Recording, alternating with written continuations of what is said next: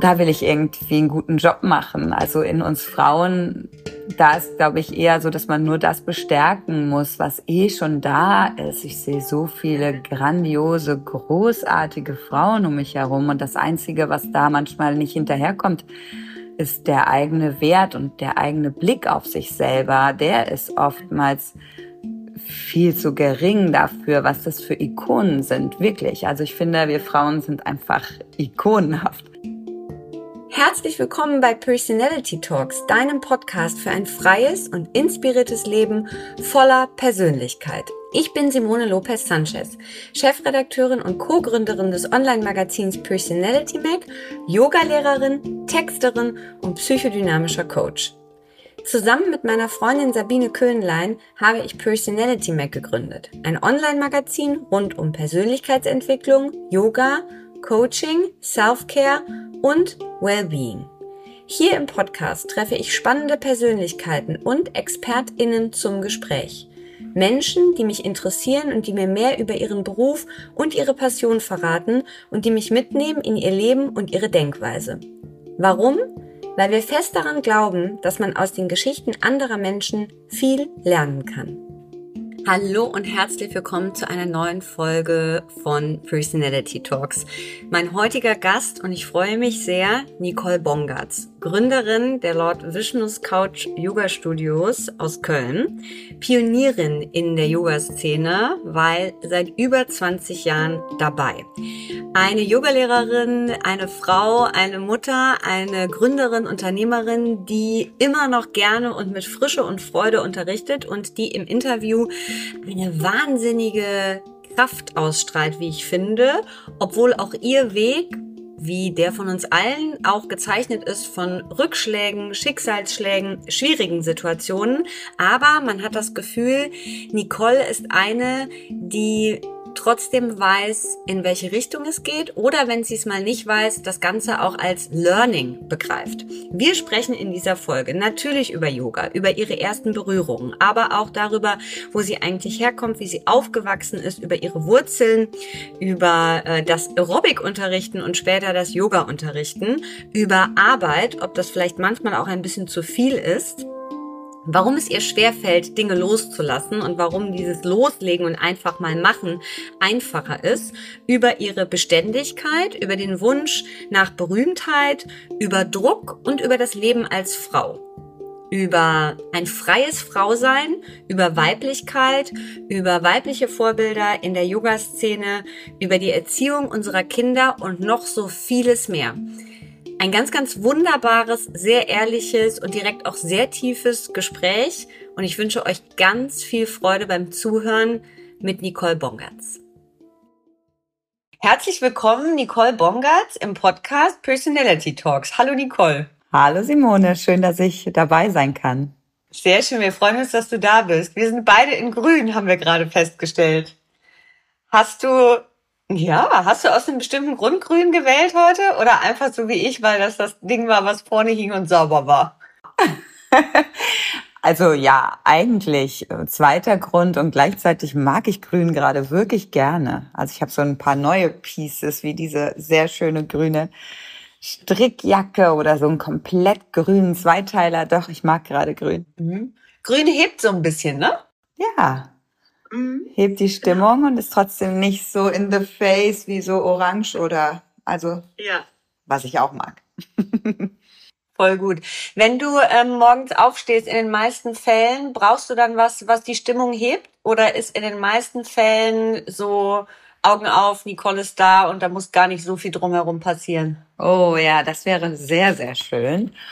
Also die letzte Woche habe ich es ein bisschen schwerer mit dem Aufstehen. Ich merke, dass es halt später hell wird und ähm, normalerweise kann ich gut auch richtig früh aufstehen, wenn halt draußen die Vögel zwitschern, es wird hell, aber jetzt im Moment fällt mir die 6 Uhr tatsächlich ein Ticken schwer.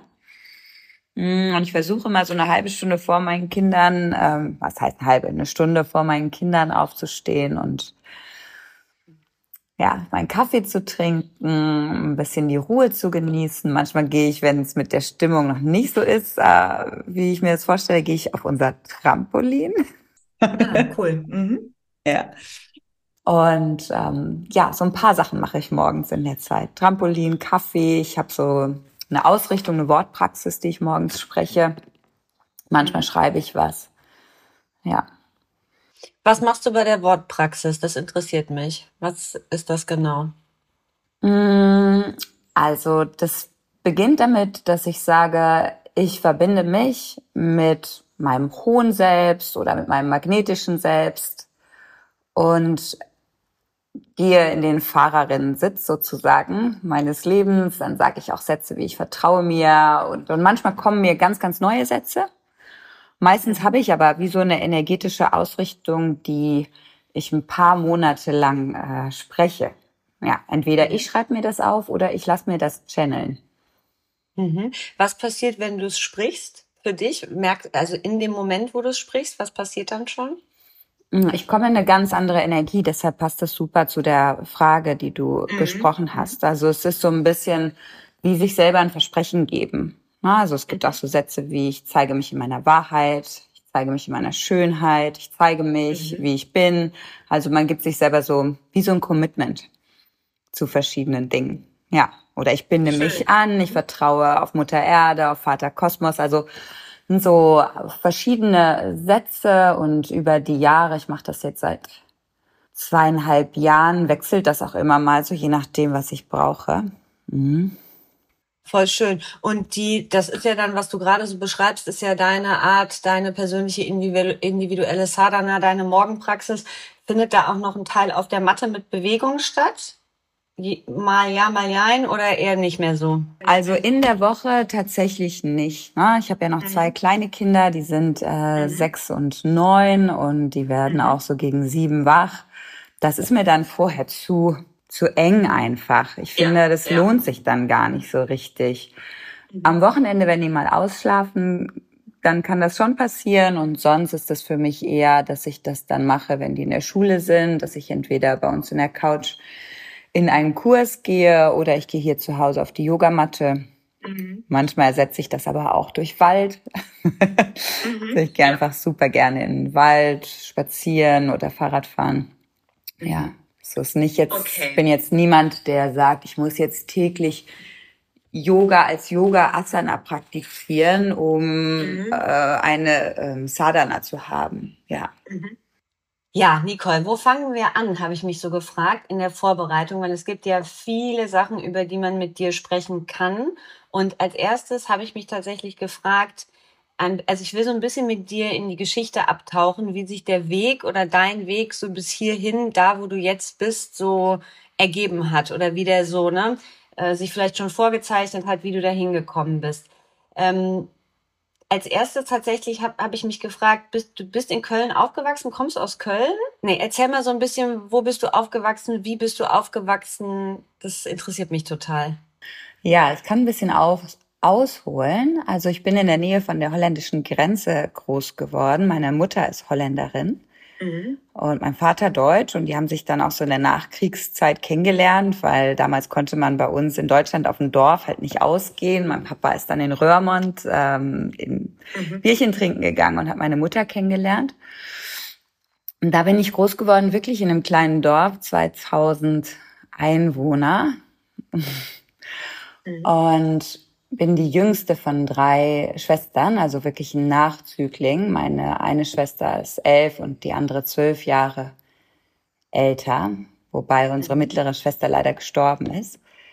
Mhm. Und mein Papa war sowas, was vielleicht im Kontext auch ganz interessant ist. Also ist immer für mich ein totaler Expander. Der hat sich auch früh selbstständig gemacht und hat wirklich so eine Tellerwäscherkarriere gemacht von sehr, sehr mhm. armen Verhältnissen meiner Großeltern zu dem, was man dann bei uns auf dem Dorf als Neureich bezeichnet hat. Mhm. Nur, und das sage ich jetzt ohne Vorwurf, aber es hat halt, jetzt weiß ich das erst, dass das viel mit mir gemacht hat. Mein Vater hat ähm, für die Waffenindustrie ähm, Teile produziert, also drehen, mhm. fräsen, bohren, praktisch eine äh, mechanische Werkstatt. Mhm. Und deshalb, ähm, das war immer so ein großer Schattenaspekt von mir, auch als ich mich mit dem Yoga-Studio dann irgendwann selbstständig gemacht habe und glaube ich auch viele Jahre sehr viel gearbeitet habe, ohne richtig darüber verdienen zu wollen, also Geld verdienen zu wollen. Ähm, das ist mir dann erst im Nachhinein klar geworden, dass das ganz viel damit zu tun hat, wo ich herkomme, wie so eine, mhm. ich mache jetzt was ganz anderes und das ist so mhm. vom Idealismus geprägt.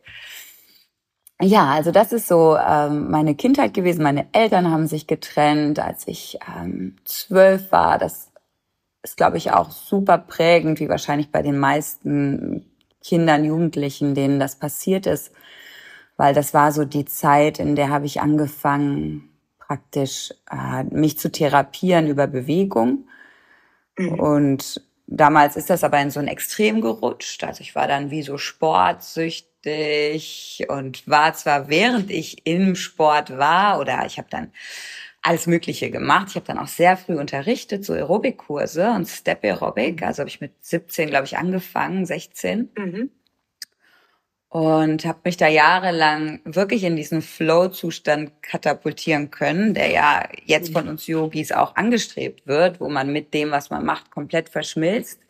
Also die Erfahrung, die kannte ich nur war das einfach viele Jahre nicht in Balance. Also wenn dann diese Einheiten zu Ende waren, dann wusste ich gar nicht wirklich, wohin mit mir. Weißt du, was ich meine? Mhm. Ja, kann ich sehr gut nachvollziehen. Na, also das war total geil. Da denke ich im Nachhinein so, wow, ich wünschte, ich würde noch mal bei irgendwas so reinkommen wie damals. Ich habe mich da wirklich immer in so ein High bringen können, aber es war trotzdem also auf mein Leben als Ganzes betrachtet nicht in der Balance. Das waren dann wie so Inseln, wo ich mir erlaubt habe, mich auch zu fühlen. Und ansonsten hatte ich mich aber dann in der Trennung meiner Eltern und in den Jahren danach eigentlich sehr vom Fühlen abgeschnitten.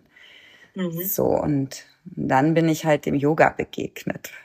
Hab dann relativ schnell, ich konnte das nicht in Worte greifen, ich habe mich auch lange nicht als spirituell bezeichnen wollen oder können, ähm, habe mir aber da total was abgeholt, was ich vorher nicht kannte. Ne? Und bin da einfach mhm. wieder mit mir in Berührung und in Kontakt gekommen und habe dann auch sehr schnell angefangen zu unterrichten, weil ich ja eh schon sechs, äh, zehn Jahre unterrichtet hatte, aber einfach andere Sachen, weißt du?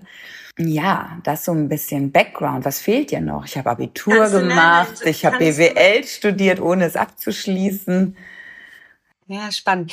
Was hat dich, kannst du noch sagen, was dich damals fasziniert hat? Also am Yoga war es dieses, okay, auch hier komme ich in so ein High, aber ich weiß dann viel mehr, wie ich eigentlich, was passiert, wenn ich zurückkomme? Oder war es mehr dieses, okay, jetzt fühle ich, jetzt spüre ich, jetzt merke ich überhaupt mal, da ist Nicole oder da ist vielleicht was, was in die hinterste Ecke gepackt wurde? Mhm. Ja, alles, was du gesagt hast gerade. Also diesen, diesen Heilzustand ist immer noch was, was ich total liebe. Ne? Also da bin ich auch schon jemand, der da immer auf der Suche ist nach irgendwelchen Abenteuern und Dingen, die vielleicht ein bisschen extrem sind und das, das habe ich auch mittlerweile gut im Griff, aber trotzdem kann ich mich dann auch verlieren, also wie so ein bisschen diese geerdete Version von mir verlieren.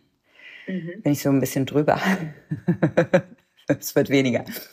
Und als ich dann, also es war damals so, dass meine Chefin, ich habe in einem großen Fitnessstudio gearbeitet in Köln, während ich studiert habe hier. Und da habe ich erst ein Studio, diese Kursleitung äh, übernommen, also koordiniert, was im Kursbereich stattfindet, ne? und neue Lehrer zusammengesucht und so. Und dann irgendwann ähm, hatte ich, das war so eine Kette in Deutschland, die Deutschlandassistenz gemacht. Da war ich noch ganz jung, Mitte 20. Und dann kam meine Chefin auf mich zu und sagte, ja, also Yoga und Pilates, das wollen wir halt anbieten und wir wollen das, wir, wir wollen dich halt schulen und dann kannst du das mhm. hier beibringen. Also ich habe damals auch Aerobic-Lehrer ausgebildet, aber ich hatte keine Ahnung von der Dimension von Yoga. Ich habe dann gedacht, na, mache ich jetzt mal zwei Wochenend-Workshops, wie das so in der Aerobic-Branche so war und dann bilde ich halt Yogalehrer aus. So, ne? Ich wusste einfach gar nicht, was das ist. Habe ich gesagt, okay, das mache ich. Und da muss man jetzt wissen, dass diese ersten paar Kurse, wo die mich hingeschickt haben, war mir wahnsinnig langweilig. Also ich bin dann so zurückgegangen und habe gesagt, das ist nichts für mich, ne? das musst du jemand anderen machen lassen.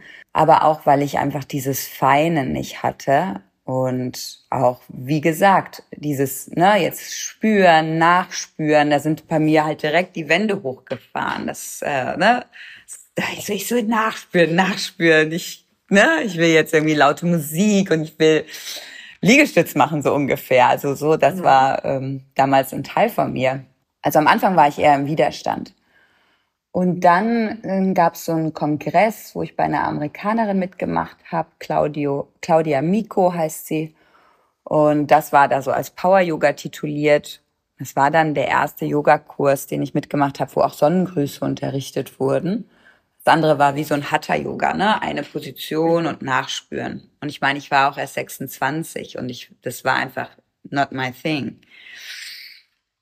Und sie hat es so wahnsinnig gut unterrichtet oder ich war einfach ready in dem Moment. Also über so eine Einführung in die Atmung und dann diese Atem- und Bewegungsverbindung. Ich glaube, ich war einfach so in so einem meditativen Zustand, was ja mhm. viel geerdeter ist als das, was ich sonst gemacht habe. Und wahrscheinlich habe ich mich da einfach das erste Mal seit sehr langem entspannt. Ja, also, mhm. ne, was jetzt so, ja, das war einfach so. Ich lag dann in Shavasana und dachte so, wow, was ist das bitteschön? Na, das, was jetzt heutzutage für mich und auch wunderbarerweise für so viele Menschen was echt Normales ist, das kann ich, also das, das sage ich schon fürs Kollektiv, weil ich habe ja sehr früh dann auch Yoga unterrichtet auch und die Leute konnten sich gar nicht entspannen. Mhm. Das ist jetzt eine ganz andere Qualität. Also auch wenn ich Anfänger unterrichte oder so. Ich habe mhm. den Eindruck, dass in den letzten zwei Jahrzehnten da wahnsinnig viel passiert ist in Hinblick auf Achtsamkeit, Meditation, Bewusstsein. Das merkt man ja allein mhm. an unserem Vokabular, was wir mittlerweile in Deutschland ja. haben. Das mhm. war so anders. Wir hatten für ganz viele Sachen einfach gar keine Worte. Und die Menschen konnten es auch nicht. Denen war das peinlich, im Raum zu liegen und die Augen zuzumachen und sich hinzulegen. Und genau da war ich einfach auch. Also. Aber wie spannend, dass es dich dann doch so ein bisschen auch über Umwege praktisch immer wieder zu dir gekommen ist. Äh, was ich interessant finde, ich habe auch gelesen, dass du während dem Studium, du hast sehr früh und auch sehr viel gearbeitet. Also da war schon dieses Machen, Arbeiten und bist aber ja da dann direkt auch äh, schon ja in dieses Kurs- und Menschengeschäft ja eigentlich reingekommen. Ne? Also Kurse geben, mit Menschen arbeiten, mit einer Gruppe arbeiten, Dinge organisieren. Ähm, glaubst du, also warum glaubst du, bist du genau da so rein? Schon damals und bist ja dann, also im Endeffekt bist du ja dann ne, im Grunde da ja auch geblieben. Nur hat sich das ja viel, viel tiefer weiterentwickelt. Mhm. Ja, das stimmt. Ich habe immer wahnsinnig gerne inspiriert, sag ich mal. Ich glaube, das kam dann ganz schnell, dass ich das, was ich so für mich erfahren habe, auch teilen wollte. Also am Anfang war das genau über die Bewegung. Dann wollte ich einfach mhm. unglaublich gerne diese Freude an Bewegung teilen. Und mittlerweile ist das halt viel tiefer. Ich habe so einen Satz für mich entwickelt. Warum der auf Englisch ist, kann ich nicht sagen. Ich arbeite ja auf Deutsch, aber so wie so ein ähm, ein Warum und der ist einfach I inspire humans to celebrate their unique life experience. Und das ist so für mich einfach ähm, das, wofür ich so losgehe und zelebrieren auch als was Tieferes als feiern, ne? sondern wirklich, dass man das Leben mit den Auf und Abs zelebriert, dass man wirklich mhm. tief geht, dass man weiß, dass das alles, was man erlebt, einfach einzigartig ist und ja, das ist einfach das, was ich auch jeden Tag gerne mache. Also ich unterrichte auch immer noch wahnsinnig gerne. Also es hat sich total verändert, aber es gibt selten Tage, wo ich nicht gerne oder wo ich keine Lust habe zu unterrichten. Und selbst dann verändert es sich immer, wenn ich unterrichte. Also ich bleibe nie in dem Zustand von so, oh nee, heute würde ich aber lieber was anderes machen, weißt du? Mhm. Und dieses Arbeit, glaubst du, also auch dieses Früharbeiten, ne, machen, erschaffen, kam das, äh, würdest du sagen, das kommt schon auch durch den Vater, der selbstständig war, durch dieses, war das so eine Inspiration auch, weil du ja gesagt hast, auch dieses Expanding, das war jemand, der, ne, der sehr viel gemacht hat, sehr viel geschafft hat. Und siehst du das heute als was Positives mit dem Arbeiten oder würdest du sagen, also zum Beispiel bei mir ist es so, ich mache auch sehr gerne und ich arbeite auch sehr, sehr gerne, aber ich muss immer so einen Blick auch drauf haben, weil ich manchmal auch äh, zu viel arbeite und dann Sachen so drumherum so ein bisschen, die eigentlich wichtig sind, vergesse. Also da will ich so ein bisschen. Ja, total. Du, das hat sich auch für mich so dermaßen verändert. Also das, ähm, schon mal vorab, dass ich äh, diesen Punkt auch hatte, wo ich dann gesagt habe, nee, das will ich jetzt alles gar nicht mehr, das ist mir viel zu viel. Ne? Mhm. Und da gab es bestimmt diesen inneren Antreiber, wirklich geprägt durch meine Erziehung, ne? Also wirklich von diesem, ne, von nix kütt nix und so, damit bin ich auch groß mhm. geworden, ne? Wer feiern kann, kann auch arbeiten und so, diese ganzen Sprüche. Also das ist schon ein Teil von mir, den ich anfangs nicht hinterfragt habe. Also, aber das möchte ich jetzt im Nachhinein, würde ich das gar nicht bereuen, weil es war auch einfach im Flow. Also es hat sich richtig gut angefühlt und ich habe nicht den Eindruck, ich hätte dadurch auch was verpasst. Ne? Ich habe auch einfach tiefe Freundschaften schon seit damals. Ich habe Beziehungen geführt. Also ich habe nicht den Eindruck, ich wäre jetzt so nur auf Arbeiten gewesen. Ne? Das ist auch gar nicht Teil meiner Persönlichkeit. Ich bin ein bisschen schnell. Also ne, ich bin nicht so fürs Detail die Zuständige. Also ich habe immer viel, auch in wenig Zeit gemacht und mhm. würde jetzt nicht sagen, dass ich da dann auf Kosten meiner Privatzeit oder so, also dass ich jetzt nie Freizeit hatte. Das war immer ganz gut. Und gleichzeitig hast du total recht, ähm, hatte ich jetzt, wie wahrscheinlich so viele Leute, mit Corona und auch davor, vor allen Dingen, als ich dann Kinder bekommen habe, habe ich ja relativ spät, meine Tochter mit 38 und meinen Sohn mit 41. Und als, ja, als ich dann merkte, so, wow, okay, das ist jetzt einfach auf einmal ein Konflikt. Also vorher hatte ich keine Konflikte mit am Wochenende arbeiten oder so, weil für mich war Arbeit und Freizeit, ne, also ich habe mich gefreut, ein Wochenende frei zu haben und wegzufahren und auszugehen, aber ich habe mich auch gefreut, ein Wochenende auszubilden. Das war jetzt nicht ja. ein Konflikt. Und auf einmal fing das schon an, so konfliktbehaftet zu sein, wo ich dann auch gemerkt habe, wie viel das wirklich dann auch ist, was da so an mir hängt. Und dann haben ja der Vater der Kinder und ich uns getrennt oder falsche Reihenfolge, dann kam erstmal Corona. Und wir waren sehr reduziert, also haben online unterrichtet und da habe ich auf einmal gemerkt, dass mir das viel mehr gegeben hat als meine Arbeit vorher. Also da müssen vielleicht die ZuhörerInnen wissen, ich hatte vor Corona vier Yoga-Studios. Wir hatten dann fast 20 äh, MitarbeiterInnen und letztendlich habe ich mich da von der Essenz von dem, was ich machen wollte, schon entfernt. Also ich habe halt kreiert, das hat mir schon Spaß gemacht, aber irgendwann habe ich mich gar nicht mehr als sichtbar gefühlt im eigenen Studio. Ich habe mich nicht mehr als wirksam empfunden im eigenen Studio. Das habe ich aber erst in Corona gemerkt. Ah also als wir so ganz klein waren, weißt du, wir haben dann nur mit dem festen Team online gestreamt und auf einmal war ich wieder direkt in Kontakt mit den Menschen. Ja, da ist es wieder, was ich dann halt doch mag. Und dann habe ich in Corona so das Bild auch entwickelt, dass ich gerne nur noch zwei Studios haben möchte. Und dann hat das Universum mich auch super unterstützt, indem ich zweimal fast Insolvenz äh, hätte anmelden müssen. Also es war dann auch alles wahnsinnig schwierig. Und ich, äh, der Vater der Kinder und ich, wir haben uns getrennt. Also der kümmert sich zwar auch mit, aber nichtsdestotrotz ist es einfach eine ganz andere Hausnummer, so fast alleinerziehend zu sein und dann selbstständig. Ja, und dann habe ich wirklich für mich festgestellt, dass Wachstum jetzt für mich in der Verkleinerung liegt. Also auch wenn ich jetzt persönlich noch wachsen will und mein Yoga-Weg weitergehen will, all diese Sachen, dass ich dann einfach ganz viel loslassen muss.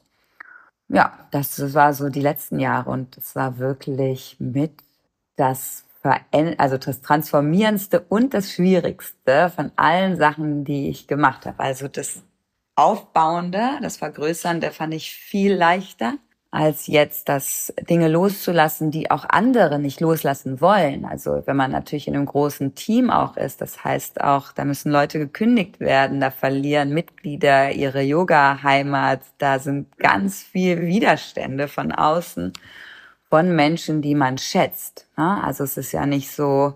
Mhm. Lass uns für die, weil das ist ja ganz spannend und lass uns danach auch nochmal über deine Kraft, weil da sind ja jetzt schon viele Sachen, die du angesprochen hast, die auch Kraft ziehen und trotzdem sitzt da ja mir gegenüber eine Frau, die Kraft nach außen ausstrahlt, inspirierend für andere ist und diese Kraft auch immer noch so übermittelt.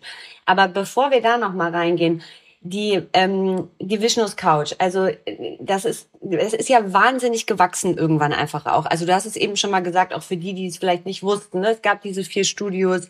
Es gab ja Menschen auch, mit denen du das zusammen gemacht hast, die vielleicht irgendwann mal rausgegangen sind. Du bist geblieben. Ne? Also du bist ja immer dieser, also für mich so im Außenblick dieser dieser Kopf dieser Geschichte. Auch das ist ja so eine Qualität. Also dieses Bleiben, das immer weitermachen.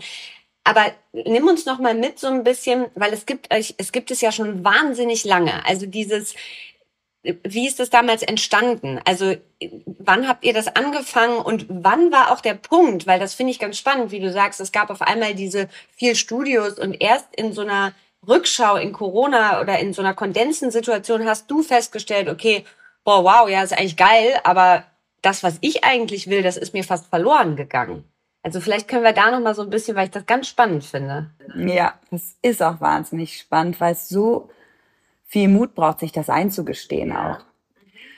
Also wir haben 2003 eröffnet und es ist eine wirklich schöne Geschichte, die ich gerne erzähle. Also ich hatte 20 ja Jahre, ne? 20 Jahre, das muss man sich auch mal finde ich. Also ich finde, wenn man so etwas 20 Jahre macht, das ist ja allein schon, also ist ja, das ist ja. schon krass. Das ist ich. total also, krass, ja. Ja. Und wir mhm. waren auch einfach ganz jung. Ich meine, gut, heutzutage gibt's auch viele junge Unternehmerinnen, aber gleichzeitig gucke ich immer zurück und denk so, wow also ich hatte diese transformierende Yoga-Klasse bei der Amerikanerin gemacht auf einem Kongress und habe mich dann aufgemacht und wollte in Köln auch Yoga-Unterricht nehmen.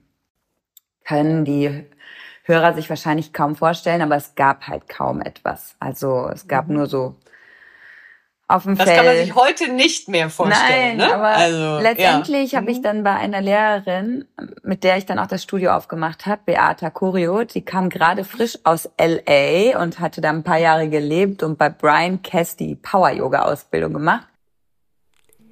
Wir machen eine kurze Pause für unseren Werbepartner.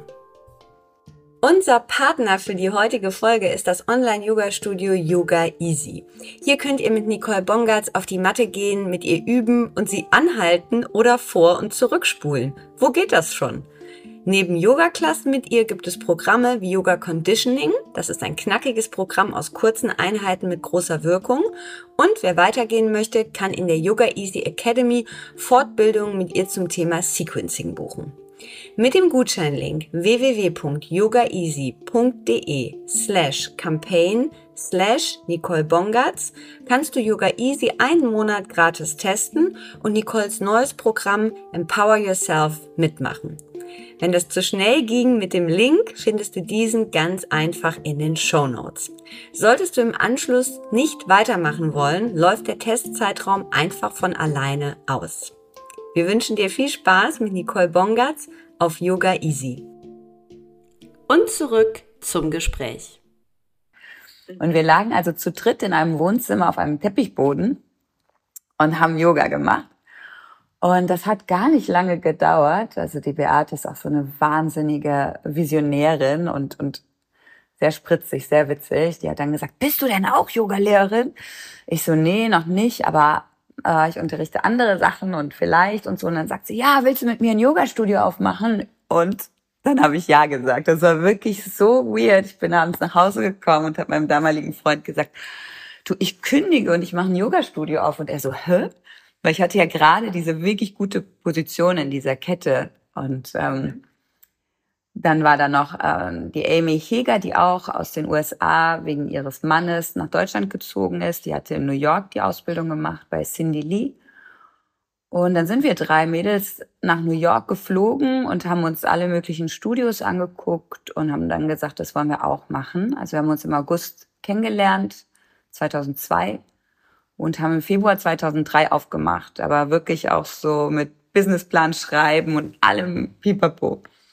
Und war das, weil das ist ja, also gab, war es da schon so, okay, geile Idee, Herz hat gesagt ja und einfach machen? Oder gab es oder gibt es bei dir auch dieses, okay, nee, ich muss erstmal, ja gut, na, also sicherer Job, ne, in dieser Kette jetzt und muss erstmal abwägen und überlegen? Oder ist da immer dieses Go? Also, also da, da war immer dieses Go, also Unklarheit habe ich jetzt erst in den letzten Jahren, so extreme Unklarheit habe ich jetzt erst in dieser Krise kennengelernt, aber das hat mir auch gut getan. Also in der Retrospektive ähm, war ich da immer sehr gut, also habe ich immer meiner Intuition total gefolgt. Ich bin auch so jemand, ich habe auch mal eine Wohnung angemietet, da bin ich reingekommen, habe nur die Küche gesehen und dann habe ich schon zu dem Mann gesagt, ach ja, die Wohnung nehme ich und dann hat er auch gesagt, wollen Sie denn mal die anderen Zimmer gucken? Da habe ich gesagt, ja, ist okay, aber na, eigentlich egal.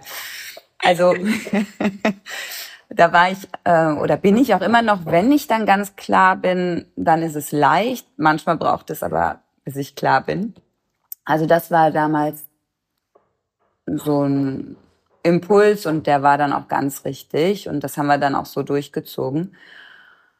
Und wie gesagt, das war sehr einfach. Also wir hatten schon bei der Eröffnung lagen die Leute bis im Flur, bis halb in der Toilette mit den Matten. Wir haben einfach echt so eine gute Erfolgsgeschichte, sage ich mal, hingelegt. Ähm, wir haben dann auch zwei Jahre später die erste Yoga Conference Germany ja gemacht und das war auch damals so etwas, wo es, was einfach noch nicht gab. Also die Leute kamen wirklich, wir hatten Anmeldungen aus Moskau, aus Oslo, aus London. Wir hatten zwölf Nationalitäten bei unserer ersten Yoga-Konferenz.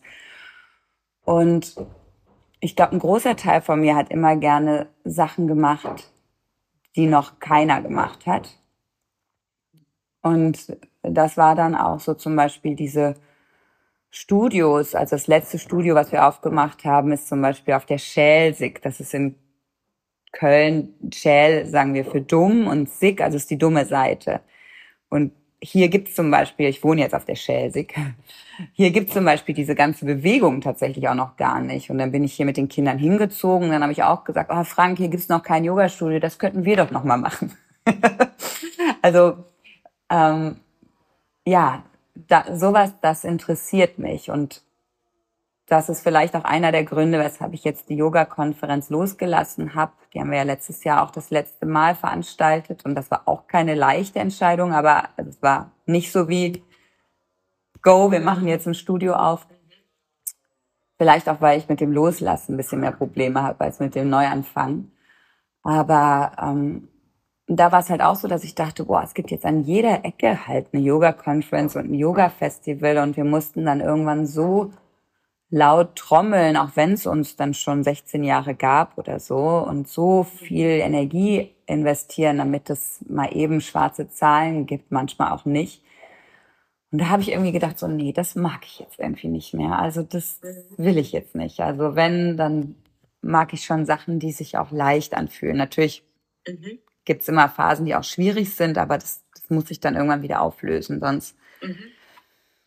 Ja. Glaubst du, dass es jetzt aktuell, also wenn wir das, ich habe gestern noch äh, bekanntes äh, Pärchen aus der Yoga-Szene, die viele Retreats veranstalten, die zum ersten Mal eins absagen mussten, das Haus aber schon gemietet haben. Also äh, auch bekannte Lehrer, Lehrerinnen, ähm, die wo es nicht so leicht ist, dass sich die Workshops füllen, dass sich die Kurse füllen. Man hat das Gefühl, also irgendwie, ne, sagen wir es mal so, wir haben ein bisschen das Gefühl, jeder muss echt viel trommeln.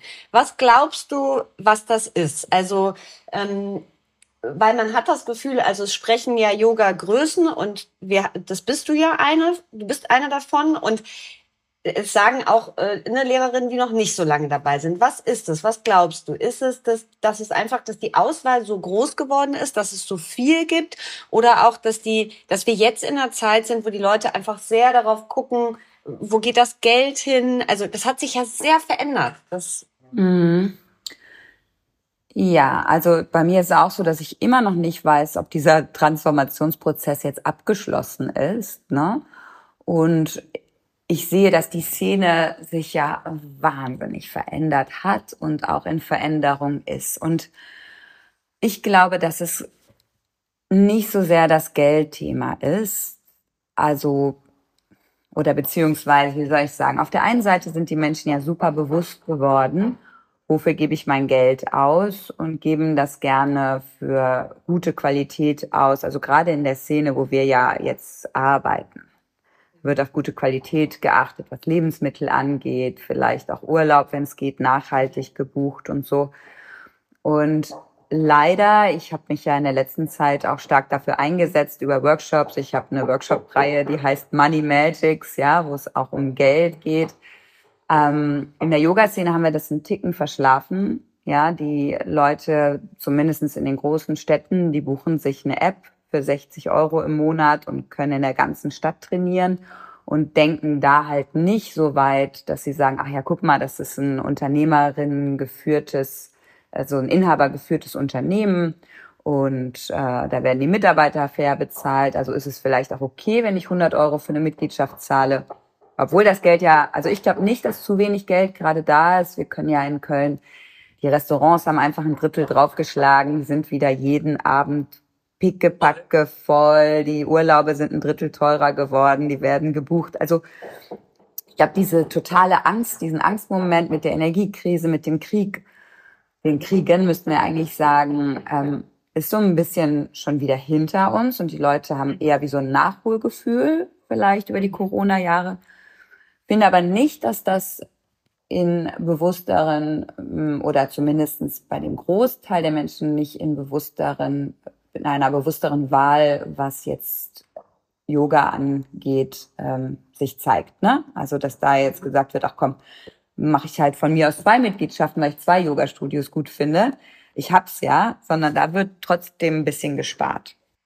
Da wird ganz schön gespart. Und da können wir auch mal sagen, dass tatsächlich diese, da wo wir eigentlich, ne, also wo wir jetzt auf nachhaltige Klamotten achten und wo wir beim Gemüse drauf achten, aber dann ist es trotzdem die App, die mir erlaubt, für einen günstigen Gesamtpreis in mehreren Studios einzuchecken, wo nicht nur große Ketten dabei sind, sondern eben auch kleine Studios. Und da ist dann irgendwie, ne, also ich finde, da müssen wir auch noch, da sagen wir jetzt einfach nämlich auch mal, weil da müssen sich auch Konsumentinnen noch mal mit dem Gedanken befassen, dass das einfach eine super schwierige Nummer ist. Ja, die ist geil, ne? Ich kann in drei Städten reinlaufen, wo ich will, aber trotzdem will ich es ja noch klein und individuell. Und das Studio muss all das finanzieren. Also äh.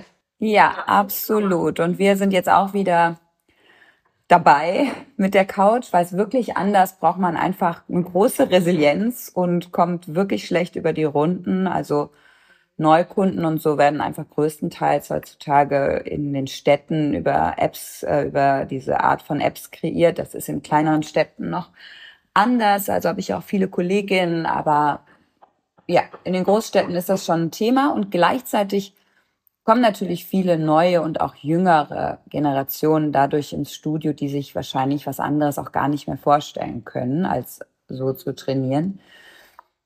Und das ist so, dass die nächste ähm, Antwort auf die Frage. Also erstmal ist es natürlich so, dass das Angebot viel, viel größer ist und dass es vielleicht deshalb auch schwieriger wird, Sachen zu füllen. Und ich sehe auf jeden Fall auch ganz klar, dass jetzt in, ja, dass einfach auch so eine Next Generation jetzt kommt an wirklich auch tollen Yogalehrerinnen und Yogalehrern, die aber dann auch wiederum ihre eigenen Leute mitnehmen, also die auch Retreats wieder gut gefüllt bekommen und so. Und sind vielleicht zehn Jahre jünger, 15 Jahre jünger, teilweise 20 Jahre jünger. Mm. Ja, also das sind neue Lehrerinnen, die haben aber auch wieder neue Teilnehmerinnen. Also ja, daran kann es dann auch wieder nicht liegen. Ich glaube halt so in meiner Altersstruktur und ähm, darunter und leicht darüber ist auch viel der Fall, dass die Menschen sehr, sehr, sehr, sehr eingebunden sind. Und das ja. finde ich wahnsinnig schade. Ich sage das jetzt auch immer zu meinen Freundinnen und sag Mädels, das kann jetzt nicht sein. Ne? Wir gehen auf die 50 zu und wir haben immer weniger Zeit füreinander. Ich will jetzt, dass wir mal neue Prioritäten setzen und mal wieder Zeit miteinander verbringen. Aber es ist einfach durch Familie, durch Job, durch Beziehung so, dass man vielleicht mit Mitte 30 oder Anfang 30 vielleicht, ja, zwei Yoga-Retreats pro Jahr besucht hat und diverse Workshops, weil man einfach dafür so gebrannt hat. Und jetzt schafft man vielleicht noch entweder einen Wochenend-Workshop oder einen Retreat pro Jahr. Also ich glaube, dass einfach auch das Zeitthema ein Thema ist. Das sehen wir auch daran, dass diese Kurse immer kürzer werden. In Köln sind Yogakurse teilweise nur noch 60 Minuten oder 45. Und als ich angefangen habe, da haben die Hardcore, da haben wir manchmal zwei Stunden, aber unter zwei Stunden war das mhm. keine wirkliche Praxis. So, da wird man ja mhm. gar nicht warm. Mhm. Also es ist auch das Zeitthema. Mhm. Wenn wir nochmal ähm, über dieses ähm, so ein bisschen Pionierinnen-Thema sprechen, ähm, war das also deine Karriere in dieser Szene? Würdest du sagen, dass es auch so ein bisschen zu dir gekommen und hat sich dann so entwickelt? Weil was ich jetzt aus dem Gespräch ja verstanden habe, ist, es gab eine Berührung mit durch Yoga das erste Mal, weil jemand gesagt hat, hey, du bist hier super, du organisierst das geil mit den Kursen, du machst das super mit den Menschen, geh mal zum Yoga. Und dann warst du da, aber ach na ja, entspannen war. Und dann kam es aber ja wieder zu dir und dann bist du rein und dann kam Beata und hat gesagt, hey, lass ein Studio aufmachen. Also es hat sich ja alles so so ergeben. Wie kam dann dieses Nicole wird bekannt? Und zwar auch so, also sie steht für einen Stil, ne, das Sequencing, also dein Markenzeichen. Hat sich das war das ein, okay, ich will da raus und ich will auch wirklich noch mehr von dieser Praxis, von diesem Yoga mit diesen Studios oder hat sich das, ähm, wie sagt man, ist das so organisch mitgewachsen? Mhm. Ja, tatsächlich würde ich auch sagen, dass das so organisch mitgewachsen ist. Also als ich damals noch in der Fitnessbranche gearbeitet habe, da wollte ich auch wahnsinnig gerne berühmt werden. Na, da gab es dann auch so Nachwuchskongresse und da habe ich mich beworben und Mappen hingeschickt und so. Und da hat das auch ganz gut funktioniert, aber nicht so richtig. Und als ich dann die Couch aufgemacht habe, da war das wirklich gar nicht mein Fokus. Und es hat sich ganz toll ergeben, dass ich auch schnell, ja, so connected habe zu Menschen wie im Yonghu Kim oder ach, all möglichen, die mich dann einfach auch eingeladen haben auf tolle Events und hat sich wirklich gut ergeben und ich stand dann irgendwann auch mal davor und dachte so, ah, es ist jetzt echt interessant. so, jetzt äh, bin ich ja da in dem auch, was ich machen wollte. Mittlerweile gucke ich da auch anders drauf und denk so, ja, ich habe auf jeden Fall einfach auch diesen Anteil äh, in mir, der wirklich gerne auch vor Leuten steht und so einen ne, kleinen Rampensau-Anteil. Also ich mag auch lieber große Kongresse und ich mag ich einfach so, wenn es trubelig ist, als ganz klein. Auch das ändert sich aber auch mit der Zeit. Mm. Und dass ich jetzt so mit mir als Marke auch noch mehr nach vorne will, weil ich aber das, was ich weiß und kann, auch noch mehr unter die Leute bringen will. Das ist jetzt auch noch relativ neu, dass mir auch bewusst geworden ist, dass ich das auch möchte. Na, ich habe ja auch letztes Jahr ein Buch geschrieben, nicht letztes, letztes Jahr rausgebracht. Mhm. Und habe jetzt gerade so das Gefühl, dass das so ein Calling ist, weiß ich noch nicht, können wir uns in ein paar Jahren nochmal sprechen, aber dass ich wirklich auch Bücher gerne schreiben möchte also so noch ein Yoga-Didaktikwerk, aber dann würde ich auch gerne mhm. wirklich ähm, Bücher schreiben. Und in meinen Coaching-Sachen arbeite ich ja gerade parallel zum Yoga oder bringe das so zusammen, das Körperliche und dann auch mehr zum Thema Persönlichkeitsentwicklung. Äh, das macht mir auch gerade richtig Spaß und ja, Andererseits glaube ich auch heutzutage muss man sich auch mehr, also man muss auch einfach mehr Werbung oder man muss mehr nach vorne gehen, um die gleiche Art von Erfolg zu haben, wie ich die vor zehn Jahren hatte. Da war das halt nicht so. Da hatte man so ein gutes Netzwerk, hat Freude an dem gehabt, was man gemacht hat und dann hat sich das ganz von alleine gefügt. Jetzt ist es schon, der Markt ist einfach lauter geworden, ne? So. Mhm. Was glaubst du, warum gab es diesen Wunsch des Berühmtseins? Das ist eine gute Frage. Also als ich das damals wollte, ne, mit Anfang 20 und so. Mm, ach, ich hatte da einfach so meine Idole, ne? Also wie man ja jetzt dann Yoga-LehrerInnen oder jetzt habe ich das nicht mehr so, aber als ich mit Yoga angefangen habe, hat man ja da einfach so seine Lehrer, LehrerInnen gehabt und hat gedacht, Wer so, wow, ähm, meine erste Ausbildung war ja die Jivamukti-Ausbildung mhm. bei Sharon Gannon und David Life. Wobei, da habe ich im Nachhinein gedacht, mit Sharon, das war wie so ein Mutterkomplex, vor der hatte ich fast ein bisschen Angst. Aber wer mich dann also wirklich, ähm, ja, das waren die äh, Dana Flynn und Jasmine Takeshi vom Laughing Lotus. habe ich äh, sehr auch menschlich total gemocht und auch Brian Kest vom Power Yoga und kamen immer mal wieder Leute dazu. Der Takis ist jetzt kein äh, reiner Yogalehrer, macht ja eher so Thai-Massage, der ist auch der Patenonkel meiner Tochter. So gibt halt viele langjährige Connections von Menschen, die ich einfach, äh, ja, wo ich mir schon an Inspiration hole und den Weg, den die gegangen sind, interessant finde. Und damals habe ich das einfach nicht so reflektiert betrachtet. Da stand halt jemand auf der Bühne und äh, mich hat das dann gekickt und dann habe ich gedacht, okay, das kann ich auch und das will ich jetzt auch. Wo das in der Tiefe herkommt, ist wahrscheinlich immer auch ein Wunsch, äh, gesehen zu werden, irgendwie. Ja, da könnte man jetzt ja ganz tief, wir waren ja schon bei den Wurzeln, ähm, reingehen und auch der Wunsch, was Sinnvolles zu machen. Also das hatte ich mhm. damals jetzt ja doch auch auch, weil es schien mir ja total sinnvoll. Ja, was Sinnvolles zu machen und in dem Sinnvollen auch gesehen zu werden, das habe ich schon als als Teil meiner Persönlichkeit. Mhm. Ja. Also ich will jetzt niemand für anonym Bücher schreiben. Das fände ich, glaube ich, irgendwie blöd. Doof, ne? ja, also. Jetzt hast du gesagt, der Yoga-Unterricht, äh, das fand ich eben so schön. Ähm, der macht immer noch, also ich habe rausgehört, das macht immer noch Spaß, dieses Dasein, immer noch mit den Menschen. Und es hat sich auch so angehört und äh, so fühlt sich, glaube ich, auch noch an für deine Schülerinnen, dass es äh, immer noch so, es ist so frisch noch. Und jetzt machst du es aber ja schon seit 20 Jahren. Hast du da das Gefühl, das ist einfach so, weil das ist genau wie andere schreiben und es bleibt frisch und es ist eben nur mal dein Job und das, was du liebst? Oder sagst du, nee, nee, also das ist jetzt 20 Jahre, aber ich muss schon beständig auch eigentlich was dafür tun? Auch mal Phasen, wo ich damit gehadert habe, aber letztendlich nie über Dauer. Und ich glaube, weil so Wachstum und auch so Streben nach Freiheit oder von mir aus können wir es auch Erleuchtung nennen, nach mehr Licht, ähm, ist einfach auch ein Riesenteil von mir.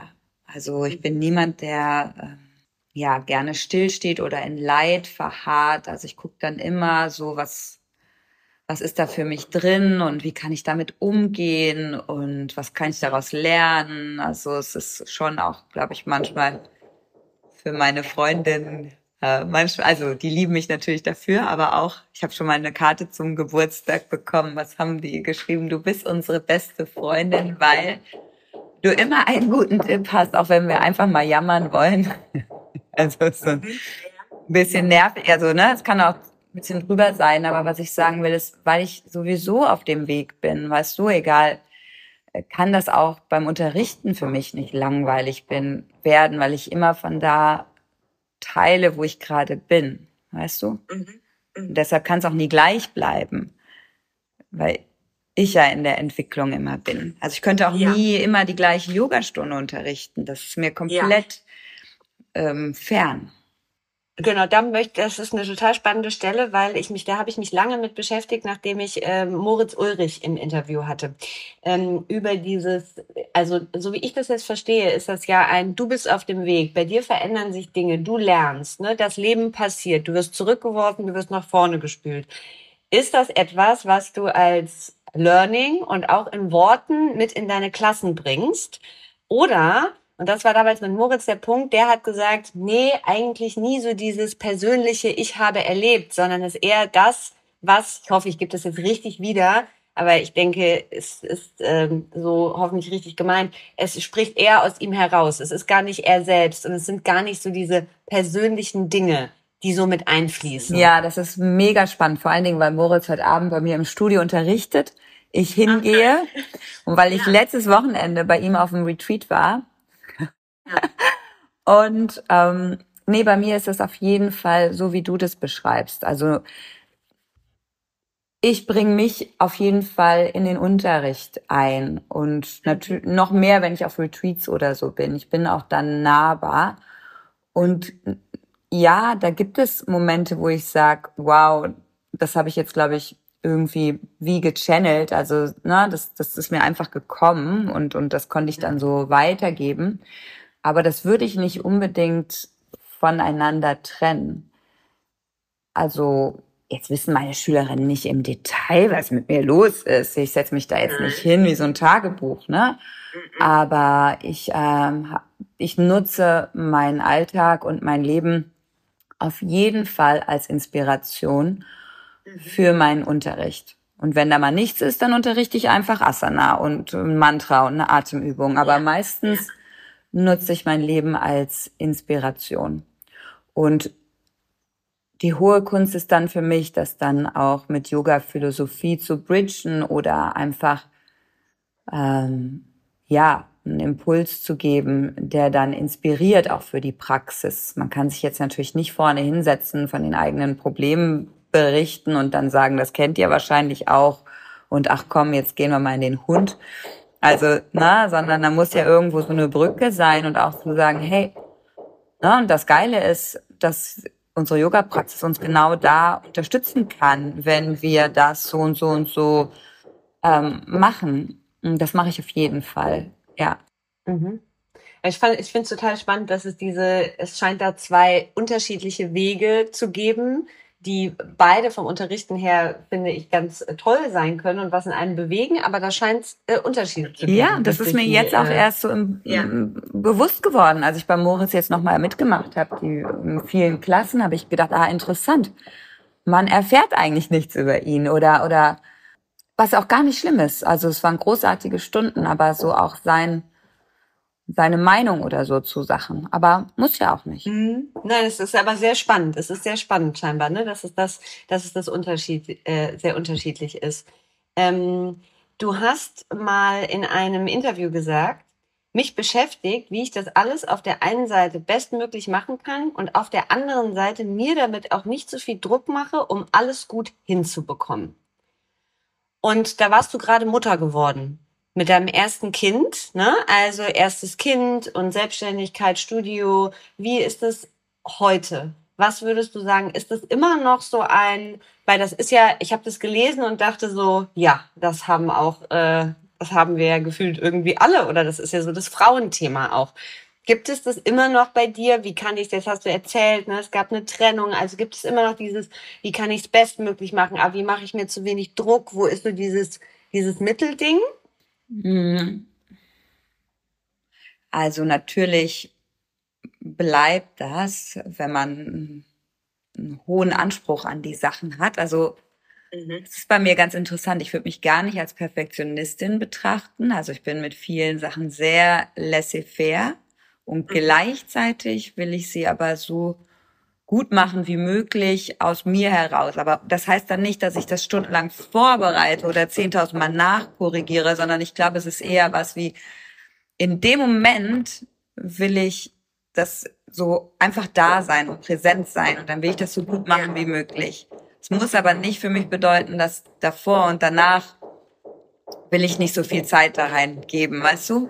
Geht es mir mehr um so eine Lebendigkeit. Und ich glaube, wichtig in dem Kontext ist einfach, dass man sich selber auch wirklich mal feiert und, und selber lobt und sich immer mal wieder mhm. bewusst wird, wie gut man die Sachen macht. Ne? Dass man da ja. nicht so gefangen bleibt in diesem, oh, hoffentlich mache ich das jetzt gut genug und äh, etc. Und den großen Anteilen habe ich das im Moment nicht. Also ich bin wirklich happy damit, wie das mit den Kindern läuft. Wir haben eine super, super Zeit zusammen. Und mit dem Studio, da bin ich halt durch ganz schwierige Phasen gegangen und das hat dann auch mit meinem Alltag natürlich belastet, wenn man auf einmal da mit zwei Kindern alleine ist und hat so Existenzängste, was ich ja nie gekannt habe, weil es immer so easy war ja, gleichzeitig hat das jetzt so auch eine Gelassenheit in mir erzeugt, dass ich jetzt manchmal denke so, naja, das habe ich geschafft, dann werde ich das jetzt wohl auch schaffen.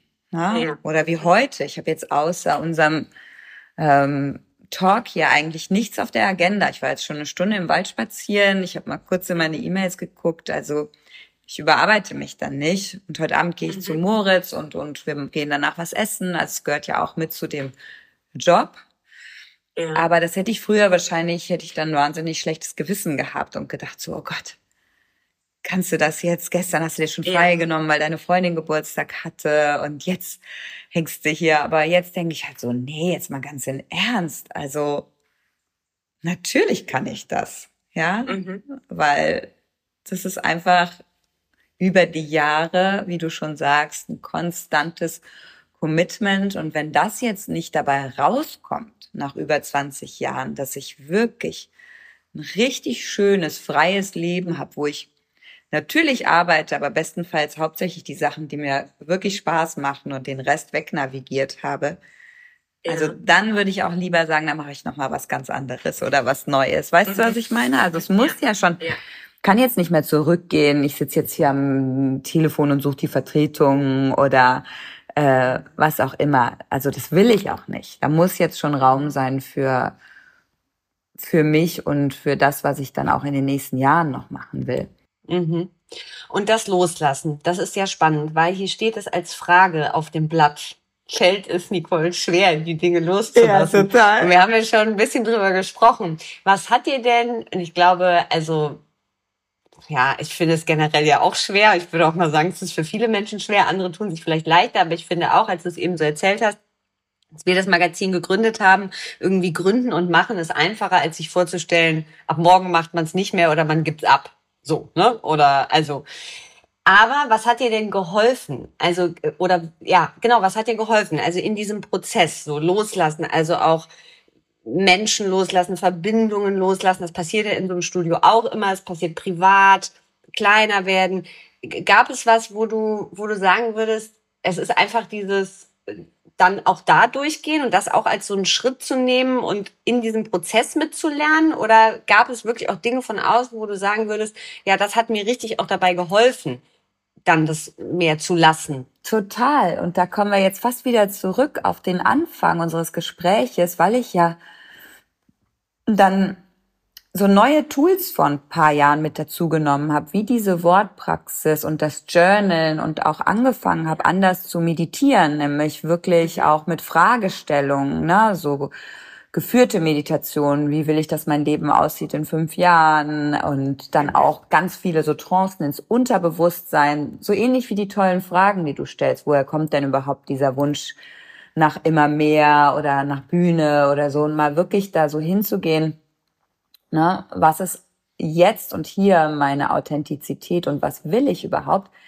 Das habe ich halt lange nicht gemacht und gar nicht schlimm. Mir flogen die Sachen zu. Ich glaube, ich habe da intuitiv einfach richtig gehandelt und dann irgendwann in dieser Krise habe ich aber gemerkt, ah, guck mal, ich habe mich halt total verändert und ich bin immer noch in Veränderung und das passt irgendwie nicht mehr so gut. Und da habe ich all diese Tools auch wirklich gebraucht. Ne? Also wie zum Beispiel, ich zeige mich in meiner Wahrheit, ist ja ein, oder ich lebe meine höchste Wahrheit, habe ich monatelang mal gesprochen.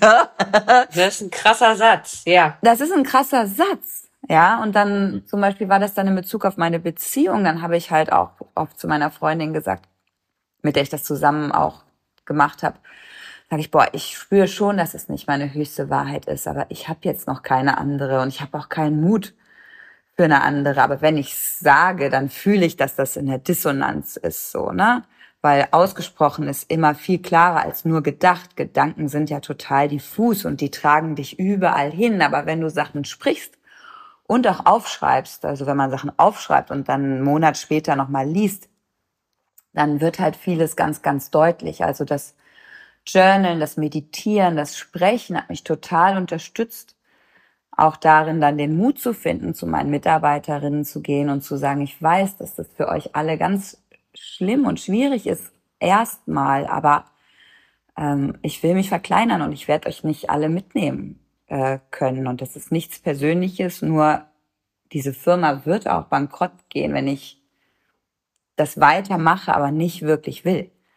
Also das ist mir auch ganz klar geworden, dass es nicht funktionieren kann, gerade weil ich, also viele Leute haben immer gesagt, wir hatten mal so ein Coaching, firmenintern, dann sollten wir beschreiben, wie die Couch aussieht. Und dann haben meine Mitarbeiter, also wenn sie eine Person wäre, meine MitarbeiterInnen gesagt, ja, wie Nicole.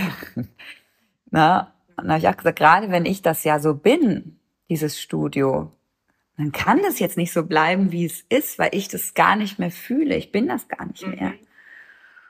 Und dann haben mir halt diese Tools einfach, ich habe mich auch coachen lassen und habe verschiedene Sachen gemacht, ne, mhm. um wirklich da mir auch treu zu bleiben. Und ich habe dann auch gemerkt, dass das etwas ist, was schwierig für mich ist, in meiner Klarheit zu bleiben, wenn mein Umfeld was ganz anderes will. Mhm. Und das war eigentlich, wenn ich das jetzt mal so Revue passieren lasse, wie so ein, wie so ein Faden, der sich durch die letzten Jahre gezogen hat, ne? Also, mhm.